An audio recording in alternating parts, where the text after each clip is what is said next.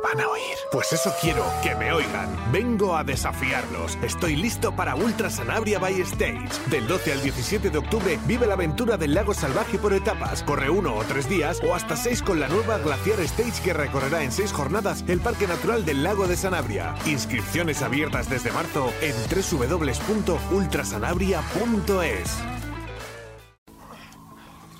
Sois alpinistas experimentados, si no, no estaríais aquí. Pero el Everest es el lugar más peligroso de la Tierra. ¿Te gusta la montaña? ¿Te gusta correr? Un día aparece un chaval y te quita el récord, así de fácil. Pero una medalla de oro es tuya. ¿Eres un fan de la aventura? Entonces eres un ingrávido. Disfruta de tu programa de montaña, aventura y trail running en Radio Marca. Escúchalo cuando y como quieras en el podcast o en la aplicación móvil de la Radio del Deporte. Todos los fines de semana, un nuevo capítulo de Ingrávidos. Siente la aventura. Entonces, pues si puedes hacer una cosa corriendo y no andando, ¿por qué ir andando, no?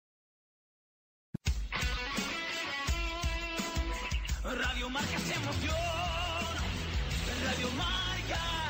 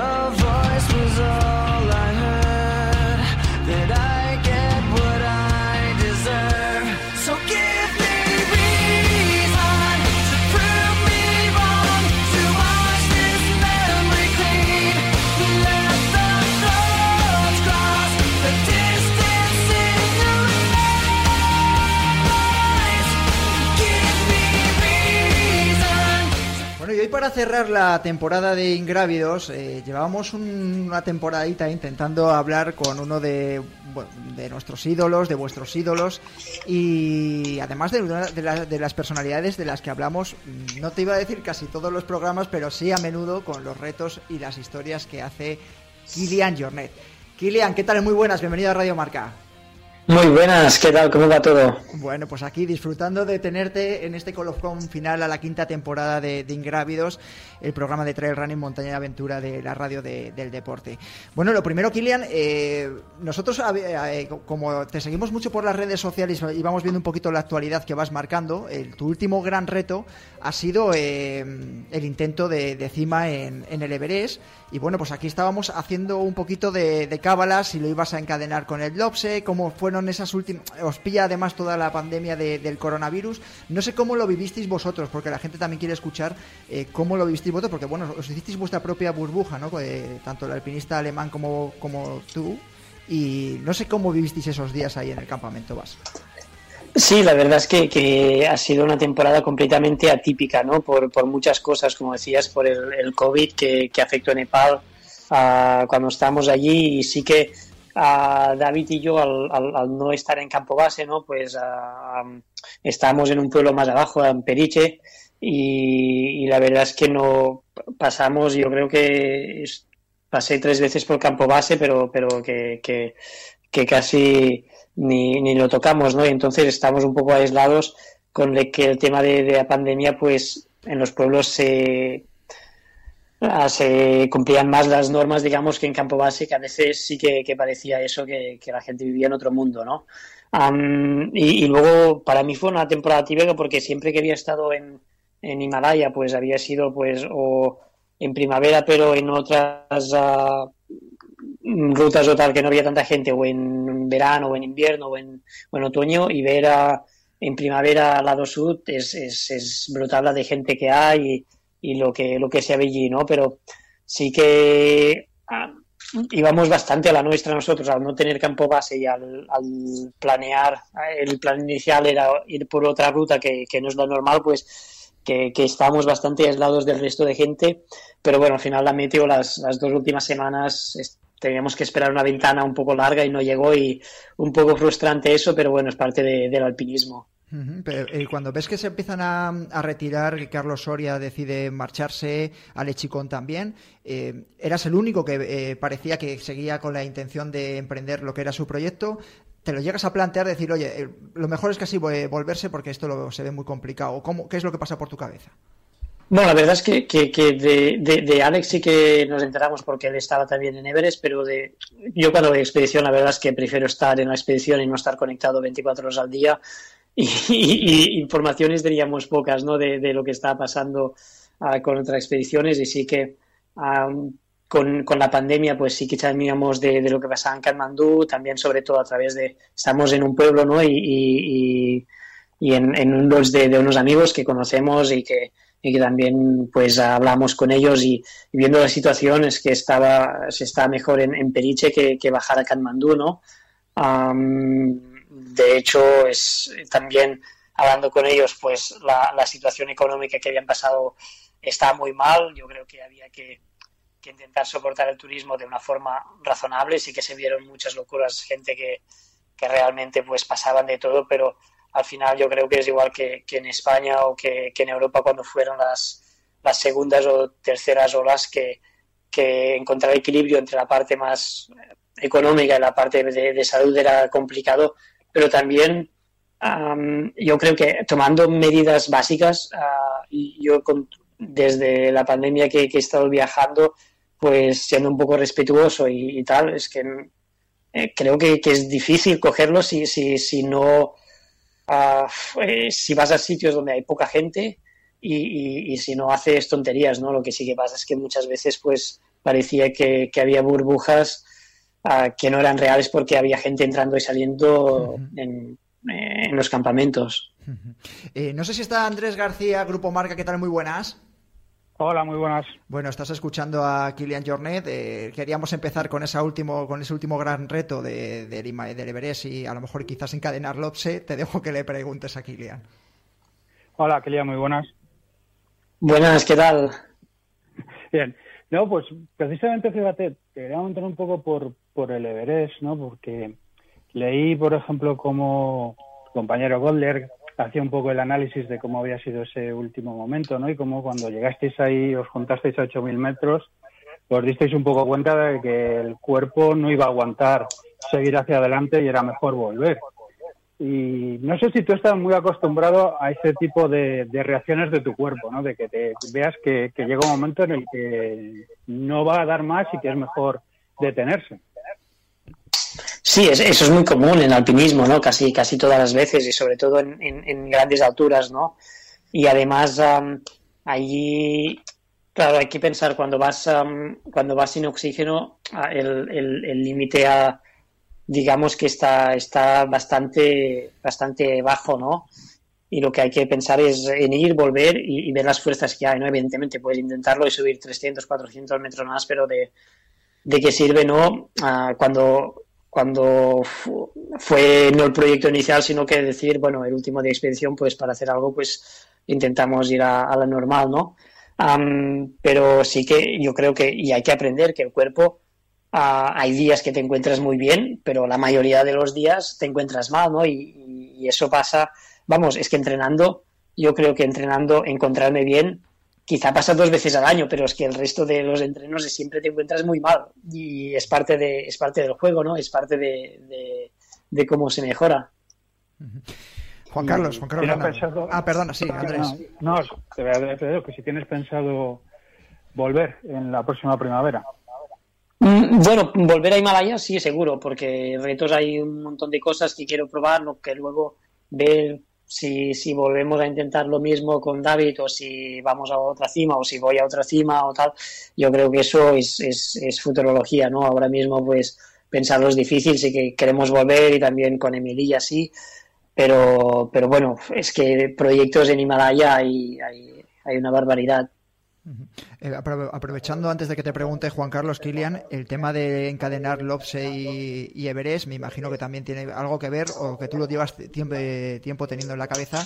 eh, después de la última entrevista que hicimos juntos, de que hablabas de la figura un poco de Wally Steck, ¿no? No sé si es que le tienes como un poquito de referente también. Sí, bueno, de hecho, a ver, eh, yo creo que encadenar Everest y Lotso lo tienen en, en la mente muchísima gente. Lo que pasa es que es muy fácil hacerlo sobre un mapa y luego cuando estás allí pues es mucho más difícil, ¿no? Ah, y, y hay que ser realistas, ¿no? Y yo creo que es un, un proyecto súper bonito que no sé si, si, no sé quién lo va a hacer, ¿no? Por, por primera vez. Y sí que es verdad que Wedi, pues, ah, lo tenía en mente, también lo vi en tenido momento, pues, a Simone antes, um, de otras personas, pero sin duda es un, es un proyecto súper atractivo. Y, y, y bueno, Welly, eh, qué decir, ¿no? Para mí, el, el- la- las pocas veces que, que fui a escalar con él, pues eran unas masterclass cada vez de, de, de alpinismo, cada vez que, que podía. Y era, diría encordarme, pero, pero encordarse con Welly era, era difícil. Ibas casi más, más tiempo en solo acompañado, pero aprendiendo un montón. Bueno, vamos un poquito con el tema de trail running ya, Juan Carlos. Bueno, eh, yo sí que, vamos, sí que sigo el mundo de la montaña del alpinismo, pero como mero espectador, porque carezco de conocimientos como para opinar, entonces me voy un poco a la parte de correr, que realmente no es del running, porque sí que queríamos preguntarte acerca de cómo ves la experiencia que tuviste el año pasado, bueno, a finales del año pasado, con respecto a las 24 horas, y qué harías si volvieras a repetir de nuevo esa experiencia, qué cambiarías en toda la en toda la experiencia en sí, tanto la preparatoria como la propia competición o el post. Bueno, no sé si te ha dado tiempo a reflexionar sobre el tema y cómo lo plantearías. Sí, sin duda, y, no tan específicamente con, las 24 horas, pero en general con, con el hacer llano, ¿no? Mm, Yo llevo, pues, con- entrenando, digamos, a full, más de 800 horas al año en, en- para trail y para esquí de montaña, pues llevo más de 15 años. Y, y eso pues hace que, que el cuerpo esté, esté muy adaptado a los entrenamientos, ¿no? Y en llano es que esta- hace, hace dos años no había hecho ni una sola sesión de entreno en mi vida de llano, específica para llano, ¿no? Entonces, el problema es que yo creo que la gente que tenemos cardio, mm, cuando vas a probar otro deporte, pues, pues quieres entrenar y quieres entrenar a full y un día haces series, te encuentras bien y el día siguiente pues dices, ¿por qué no voy a hacer series y, y- y intentar meter los mismos volúmenes ah, que, que hacemos en montaña o que haces en tu deporte que, que estás adaptado a otro, ¿no? Y, y allí yo creo que fue mi, mi gran error decir, me encuentro bien, estoy mejorando y, y meterle más caña hasta que el cuerpo petó, ¿no? A, a nivel muscular y a nivel articular y, y luego pues am, es difícil ah, es difícil el, querer descansar para, recuperar de esas lesiones. Yo creo que lo que aprendí básicamente es que si o, voy sin entreno específico, es decir, voy a montaña, hago dos semanas de llano y, lo que sea, o si hay que entrenar tiempo para llano, hay que pasar a un tiempo de adaptación porque son, son músculos distintos, ah, básicamente eso, son músculos y articulaciones distintas las que estás usando. ¿Tú no crees que a pesar de tu vasta experiencia en el mundo aeróbico, igual pecaste de un poco de... Bueno, eso nos ha pasado a todos, que nos hemos autoentrenado, haber intentado dejarte asesorar por gente que tenga mucha más experiencia en este tema, dentro de que las 24 horas es, una- es un mundo muy desconocido todavía, que todavía la gente no tiene muy claro cómo entrenarla, pero bueno, en principio tu parte aeróbica la tendrías muy bien trabajada, lo que faltaría es un poco tu parte adaptativa mecánica de correr en llano, en pista y sobre todo asimilar los entrenamientos que requieren para este tipo de, de distancias en pista y llano. Y incluso con lo que habías hecho los precedentes de la preparación un poco así por, por encima del 10K o de incluso se hablaba también de, las 100, de los 100 kilómetros. Incluso también aquí barajamos mucho la posibilidad de que te plantearas el hacer un maratón. Bueno, todo ese tipo de, distancias que salen de fuera de tu zona de confort, claro. Sí, no, yo creo que, sin duda un, yo creo que me, me, digamos, me asesoré bien a, a nivel de entreno, a nivel de tal, pero el problema es más que, que estamos muy acostumbrados a entrenar mucho, ¿no? Y, y al final, como, como el, el, el- el metabolismo pues aguanta, pues ah, cuesta mucho descansar. Cuesta mucho descansar cuando metabólicamente pues estás bien, ¿no? Y es un error que yo creo que cometemos muchas veces los atletas de, de encontrarse bien y no pensar en la recuperación muscular o la adaptación articular, ¿no? y aunque un entrenador te diga, no, ahora pues eh, vas a hacer solo un trote de, de 10 kilómetros, pues dices, pero es que esta semana no he entrenado, si he hecho tal, y, y en llano, pues claro, a una semana que haces 200 kilómetros, pues entrenas pues 15 horas, ¿no? Y, y, y- y en montaña, pues una semana grande, pues son 20, 30 horas, que, que, claro, te parece que la semana que haces 15 horas, pues no estás entrenando, ¿no? Yo creo que, claro, son, son, es, es, eh, el entrenador lo dice bien, pero tú cuando estás entrenando dices, no, no, es que tengo que meter más porque voy a perder forma, ¿no? Y, es el error que, pecamos todos, yo creo, de, de, no diferenciar las capacidades que tenemos metabólicas con las que las, la- las ah, específicas que requiere otro, otro deporte. Pero bueno, para mí fue un, un gran aprendizaje, ¿no? Y, y a pesar de estar un año con lesión tras lesión, pues aprendí un montón y, y seguro que, que me va a servir para, para, para el futuro. Y también, a ver, yo sabía que no iba a hacer nada bueno en, en, en, atletismo porque, porque no es mi disciplina, no es lo tal, pero quería probar, ¿no? Y por eso iba a intentar hacer un 10K y algo otras otras distancias, 24 horas, porque digo, es que no me quiero pasar cinco años de mi vida pues haciendo llano, porque, porque me voy a, volver loco, ¿no? Pero si un año lo, a lo cambio un poco y hago pues a- a- para probar sin pretender hacer marcas, pues es, es lo que quería hacer y, a pesar de las lesiones pues estoy muy contento porque, porque aprendí eso, a, hacer distintas disti- distancias a- en, en otro deporte. Pero ya para acabar, el apartado ya no. Eh, Tú, sinceramente, cuando acabas una sesión intensa, porque bueno, me imagino que alguna sesión en la pista te vimos ahí, bueno, no sé exactamente. Parecía lo- un hámster en lo que- Strava, lo sí. que luego harías, pero realmente digo yo que alguna sesión intensa harías en la pista con todo el desgaste muscular que ello supone. Cuando llegabas a casa y te tumbabas en la cama o en el sofá, ¿te sentías igual de cansado que un día que haces eh, X horas de monte con no sé cuántos metros de desnivel que tú estás más adaptado? O yo me imagino que tendrías unas sensaciones ligeramente diferentes.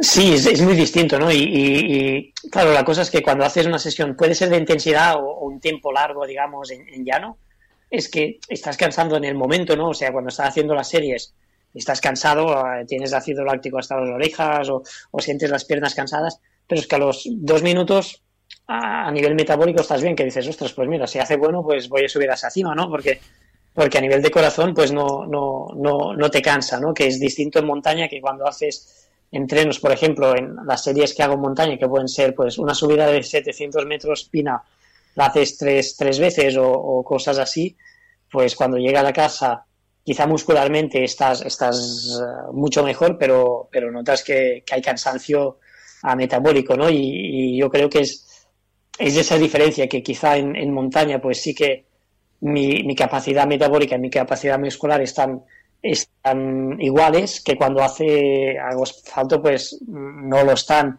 Yo creo que esta es la, la gran diferencia, ¿no? Y, sobre todo en asfalto y en llano, es que muscularmente es súper agresivo.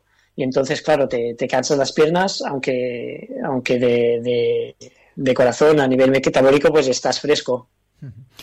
Diego, Diego Rodríguez. Yo, pues mira, enganchando con esto que hemos hablado del asfalto, me estoy acordando de que esta semana, siempre desde el respeto que te caracteriza, eh, has calentado un poco Instagram en el sentido de que creo que has hecho una reflexión que, mucha gente llevamos haciendo tiempo con el tema del poco respeto o el, respeto que le estamos perdiendo a determinadas pruebas o a, o exigencias. Cuando has hablado de la montaña y el alpinismo, eh, ¿puedes contar un poquillo eso? Bueno, es que yo creo que el, mucha mucha gente y que, físicamente pues está está fuerte, pues al final evidentemente te inspira, ¿no? El ver imágenes bonitas de montaña y cosas así, y dices, ostras, pues yo también quiero estar allí, ¿no? Pero no nos damos cuenta que son dos deportes completamente distintos, ¿no? Sobre todo cuando ya hablamos más de, de, montaña, no, no solo trail running, sino de, de- montaña o, alpinismo, ¿no? Y el problema es que que si, por ejemplo, mira, yo digo, pues me voy a meter a hacer llano y lo hago lo tonto, pues como ah, si lo hago mal me lesiono. Pero si, si piensas, bueno, me voy a meter a lo tonto a hacer montaña, pues a, a lo mal no te lesionas, a lo mal te matas, ¿no? Y entonces hay, hay, aquí es donde hay problemas. Y, y por eso yo creo que es importante el, el- el saber distinguir que, que es otro deporte distinto que necesita de, de, un aprendizaje, de, de- seguridad, de, una técnica que es, que es distinto. Y luego también que entrar al running hay, hay esa cultura de la carrera más dura, la carrera más difícil. Y parece que, que nadie quiera decir que son carreras ah, más o menos técnicas, ¿no? Que todos quieren ser la más técnica y, y no real, ¿no? Y a veces pasa que discutes con, con un atleta, ¿no? Y, y estás hablando y, y dice, no, el otro día hice un entreno súper técnico, tal y cual, pam, pam, pam, pam. Am, y, y tú dices, ah, sí, pues mira, yo también hice otro día pues un entreno técnico. Y quizás estés hablando con el mismo lenguaje. Yo no estoy hablando de una salida ah, por, ah, am, por un parque de una ciudad que hay cuatro piedras y el otro está hablando de subir al Cervino, ¿no? Y es porque, porque ah, no hay ese, esa cultura o ese lenguaje de, de graduar, ¿no? Como en alpinismo, que, que tú sabes lo que es un quinto o es un sexto o es a 60 grados en hielo o 80 grados, pues en, trail parece que, que porque todos queremos hacer la más dura o lo más técnico, pues no, no sabemos distinguir unas cosas con otras. Y aquí es donde, donde llegan problemas porque gente que se piensa que, que tiene un nivel técnico muy alto, pues luego hablando con otra persona que, que quizá tenga un nivel técnico más alto, pues va a decir, no, es que no es muy técnico y, quizá lo estás metiendo a, a un lugar que, que el otro es incapaz técnicamente por conocimientos de, de, de sobrevivir. Te suena un poco, ¿no? Me suena, me suena totalmente. Diego es que viene del triatlón, ¿eh? Por eso también lo del trail running está empezando a llevar esta temporada y, y, se- y conoce, y se- os sigue muy de cerca para ir aprendiendo poco a poco. Em, Muy bien. Sí, Kilian, eh, te quería preguntar un poco porque las preguntas en directo que están haciendo también los oyentes están relacionadas con dónde vas a reaparecer. Hemos visto que Cinal puede ser la próxima vez, la próxima carrera donde te veamos y es saber que tienes algo en el calendario que puedas descubrir a corto medio plazo. Sí, pues ah, no, mira, am, primero que ahora mismo para volver a entrar a Noruega es bastante complicado, ¿no? Y, y- y por eso pues tampoco estamos saliendo mucho. Sí que vamos a hacer algunas carreras en Noruega y en Suecia, que, que, que nos es más fácil ahora. Ah, y luego así a nivel más internacional, pues si al final va a ser la, la, la primera carrera ah, que, que vaya, vaya en Europa, digamos. Ah, que siempre hay buen nivel, además este año parece que hay muy muy buen nivel, o sea que va a ser una buena buena batalla y luego sí que tenemos ganas al final de, de verano, a principios de otoño, pues a bajar todos, toda la familia para, para Europa y, y- y hacer algunas carreras, ¿no? Y ahora estamos con eso mirando todo el tema COVID, restricciones, cuando podemos bajar, si, si las abuelas y tal, y, y ver a, a qué carreras va- vamos a ir. La pregunta del millón es UTMB, ¿no? Porque además aquí, por lo menos a nivel eh, quizás de España, casi todos los atletas de más nivel están pensándose en estar en UTMB, que se va a convertir, como digo yo, en el gran mundial de esta temporada y sobre todo con las ganas que hay después de toda de la suspensión del año pasado, es si vas a estar ahí o te lo tienes planteado por lo menos. Bueno, este año seguro que no, porque primero que no tengo ni los puntos o tal, o sea que, que porque como No puede haber excepciones, ¿no? Mm, Creo que no, ah, creo que no. O sea que, y, y luego aparte que, que, bueno, también es una carrera que me gusta bastante y tal, pero bueno, tampoco es mi carrera preferida por, por distintos motivos y, y quizá de ultras pues sí que ah, iría a algún otro antes. ¿Has seguido algo, antes de dejarle preguntar a Andrés, ¿has seguido algo de cerca, por ejemplo, retos como el de Jim Wasley de los 100 kilómetros, el otro día la Western States? ¿Qué opinión te merece, no? Estos retos que están haciendo en Estados Unidos, que además yo sé que los sigues muy de cerca. Bueno, Jim primero ah, lo conozco ah, como corredor, evidentemente, y luego pues ah, hemos compartido también algunas cenas y, algunos entrenos y es un corredorazo. Para mí es, es brutal lo que está haciendo ah, tanto en trail como también en ruta, ¿no? Porque es, es difícil también correr así de rápido después de, de meterle años a, a hacer ultra.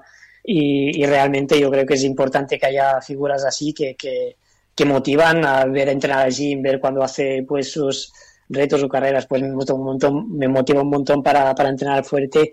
Y creo que una cosa bonita del trail running es que no hay una distancia, que no hay unas distancias ah, preestablecidas, sino que, que es, am, es el tener am, es el tener que cada carrera, cada reto, pues tiene su, su cosa, tiene su, su, su belleza, ¿no? Y, y yo creo que, que eso es lo que tenemos que mantener. Eh, Andrés García. Quería comentarte sobre lo que estamos un poco hablando, de, antes hablabas, apuntabas un poco de, del trail running. Eh, ¿Tú qué futuro le ves a corto o medio plazo? Es decir, estamos viendo que numerosas carreras se están agrupando cada una en unos circuitos diferentes. Hace nada la, la unión de UTMB con Ironman. Eh, ¿Crees que se está perdiendo esa esencia? ¿Que esto ya es un proceso que no va a cambiar y que va a estar profesionalizándose todo y generalizándose este tipo de futuro en el trail? No, yo creo que, perdiendo la esencia, no, porque hay muchas cosas distintas, ¿no? A ver, hay, evidentemente, pues, hay UTMB, hay Ironman, pero también estamos viendo como carreras ah, off o como carreras como Hard pues también están allí. Yo creo que van a convivir todos juntos. Lo que sí que sería interesante, yo creo, es que unificáramos un poco todo, ¿no? Porque cada vez hay más circuitos, cada vez hay gente que quiere su parte del pastel y lo que deberíamos hacer, yo creo, ya corredores, organizadores, decir, bueno, pues al menos unos valores o unas cosas, pues estar juntos y no, no intentar, pues dividir, dividir más. Eh, Juan Carlos. Oye, tengo una, una, Diga, una siga, curiosidad, siga. me permitís. Que estamos en verano de Juegos Olímpicos y tú que eres muy, muy deportista, que no te vas a perder de los Juegos? Bueno, de los juegos, ah, no, voy, yo voy a seguir un poco todas, ah, todas las, lo, que pueda seguir, pero sin duda los deportes de, de, fondo son los deportes que, más me interesan o que más me, gusta seguir y todo lo que sea, pues atletismo, sin duda voy a seguirlo, ah, ciclismo, triatlón, un poco a ver lo que, lo que pille entre entrenos, pero sin duda todas las disciplinas de fondo, pues las, las vamos a seguir al, al minuto. Juan Carlos. Hola, bueno, eh, a ver, yo partiendo de la base que incluso siendo, hombre, sido atleta, pero de, de nivel nacional, eh, partiendo de la base que los, prota- los protagonistas del circo aquí siempre son los deportistas, en este caso los atletas, en los deportes nuevos siempre hay una especie de sincronización en el, en la- poder que tienen los organismos, las federaciones, los, las marcas con respecto a los atletas. Eh, se echa de menos, como en casi todos estos deportes incipientes, en la, la organización de los atletas entre ellos para poder generar fuerza y poder, digamos, luchar de tú a tú con los demás estamentos de cada deporte. Eh, me consta que hay algún movimiento por ahí en ese sentido. ¿Nos puedes contar algo al respecto? Bueno, ha habido intentos, digamos, ah, ya en, en 2000, creo que fue 12 o 13, pues se intentó asociar un poco a los atletas más, élite para, para eso, poder un poco decir, decir la nuestra o, tener esa, eh, esa parte de, protagonismo en las discusiones con, con federaciones y con, y con marcas, ah, con federaciones, a eventos y, también el año pasado pues lo, volvimos a intentar, pero parece que cada uno quiera ir por su lado y es una lástima, para, yo creo, porque al final ah, sí que, es importante el, estar juntos, porque al final todos tenemos los mismos valores, ¿no? Incluso las federaciones o, las marcas, pero es una lástima que, no se consiga eso el, el, el juntarnos, ¿no? Para, para, para, pa- para decir nuestra voz y, y ya quizá lo volvamos a intentar una otra tercera vez, pero bueno, parece que, que la gente quiere ir un poco más a cada uno a la suya.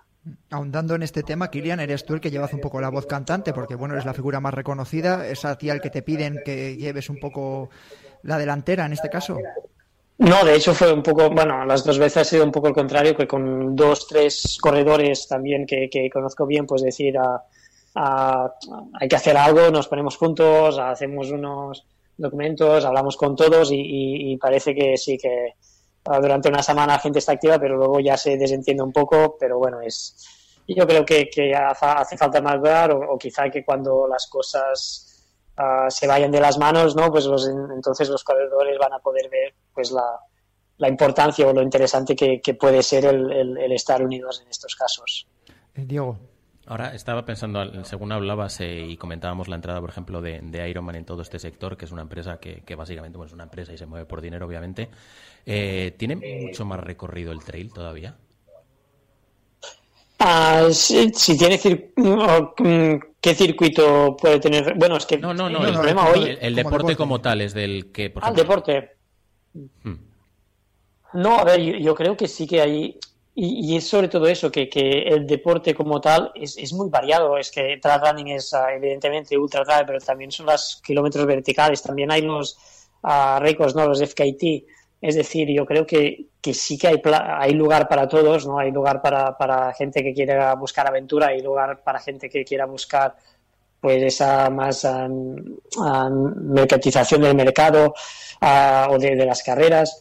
Am, yo creo que hay que acep- aceptar que, que, que es una disciplina muy única am, y, que y aceptar esa diversidad y, sin duda pues yo creo que va a haber ah, cada vez pues eventos más multitudinarios como vemos con el con el Bayou Team B, pero también yo creo que las pruebas más off o las pruebas más más ah, minimalistas pues también van a seguir creciendo, ¿no? Yo creo que aquí sí que sí que va no me preocupa el, el- avenir del deporte ah, porque hay gente también que viene de, de- lugares distintos, ¿no? Vemos que hay alpinistas que, que les gusta correr y que hacen un tipo de carreras y atletas que, que les gusta la montaña y que hacen otro tipo de carreras y al final yo creo que eso sí que se va a mantener. Aprovechando esto que, te pregunta Diego, eh, el tema de, por ejemplo, de y hablaba también Juan Carlos y Andrés del tema olimpismo. Eh, hay un intento, ¿no? De que el trail pueda tener su disciplina, además con el tema de la televisión, que hemos visto la olla de Nuria, ¿no? Como, como ha hecho la, la producción televisiva a un nivel muy alto, Cegama también, eh, UTMB también está haciéndolo. Es decir, eh, ¿le ves futuro olímpico al trail running y te ves tú como olímpico en, a corto o medio plazo o no? A ver, a- a- aquí es un, es un melón muy grande, ¿no? Sí, Ah, muy Yo grande. creo que, eh, primero que muchas veces nos pensamos que ser olímpico va a solucionar todos los problemas. Como vemos que aparte de dos deportes, a- a todos los deportes olímpicos no es que tengan más, ah, sí que hay algunas becas, pero por ejemplo, no sé si hay más profesionales en trail que, que, que en piragüismo o que en, ah, ah, que incluso en, algunas disciplinas de atletismo, que, en esquí, que, o sea, es decir, ah, esa lectura de ah, ser olímpicos nos va a solucionar todos los problemas económicos es, es- la mentira más grande que, que exista, ¿no? Porque lo vemos que, a, a ver, el deporte se tiene que sostener sobre, sobre otras cosas y el olimpismo es, un plus, ¿no? Pero los deportes que, que funcionan y que tienen grandes recursos e- económicos no es por el olimpismo, sino es por, por la estructura del deporte ah, aparte, ¿no? Am, luego, ah, ser olímpico por, por serlo, es decir, para mí desnaturalizar un deporte para, para que sea olímpico, lo vemos, mm, no sé qué sería la prueba de trail olímpica, pero en esquí de montaña, que, que, se está mm, destrozando el deporte para, para encasillarlo en, en- en unos juegos, pues me parece una aberración total para el deporte, ¿no? Que, que no tendría ningún sentido y que, y que lo estás ah, desnaturalizando. Ah, y para mí esa sería la primera cosa, que, que no perdiera eh, el valor del deporte para querer ser, o- ser olímpico. Y, luego ya hay un discurso que quizás más, ah, más político o más social, que es, eh, el lugar de los Juegos Olímpicos hoy, hoy en día, ¿no? Que, que, que, que en muchas cosas, pues, en la, la macroeconomía que lleva detrás, a, a el- los lava- a lavados de cara de, de algunos países, que, que parece que los valores olímpicos a veces lo son para algunas cosas, pero no para ir a, a hacerlos en dictaduras o cosas así, ¿no?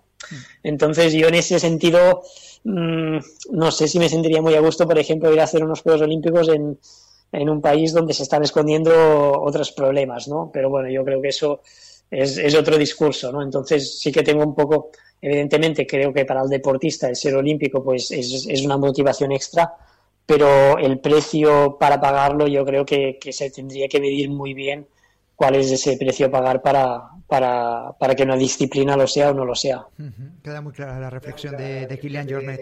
Oye, vamos- para ir cerrando la entrevista, te vamos a preguntar, porque has hablado de que vas a seguir deportes eh, durante los Juegos, como relacionados con el fondo, el atletismo, el ciclismo. Aquí somos muy, muy, muy seguidores de- del Tour de Francia, del ciclismo, estamos los todos. Y el otro día salía a colación en la tertulia el tema del nivel tan alto que de los deportistas o los ciclistas del norte de, de Europa, que están que casi que nadie cuenta con ellos, yo creo que por desconocimiento en Europa Occidental, y a golpe y porrazo te aparecen en una contrarreloj como la del otro día cinco daneses. Es Entonces, si tú estás siguiendo el Tour de Francia y ves ese nivel deportivo que hay en el norte de Europa, además te, te preguntamos como experto, ¿no? Porque estás muy metido allí en lo que es la cultura norte europea.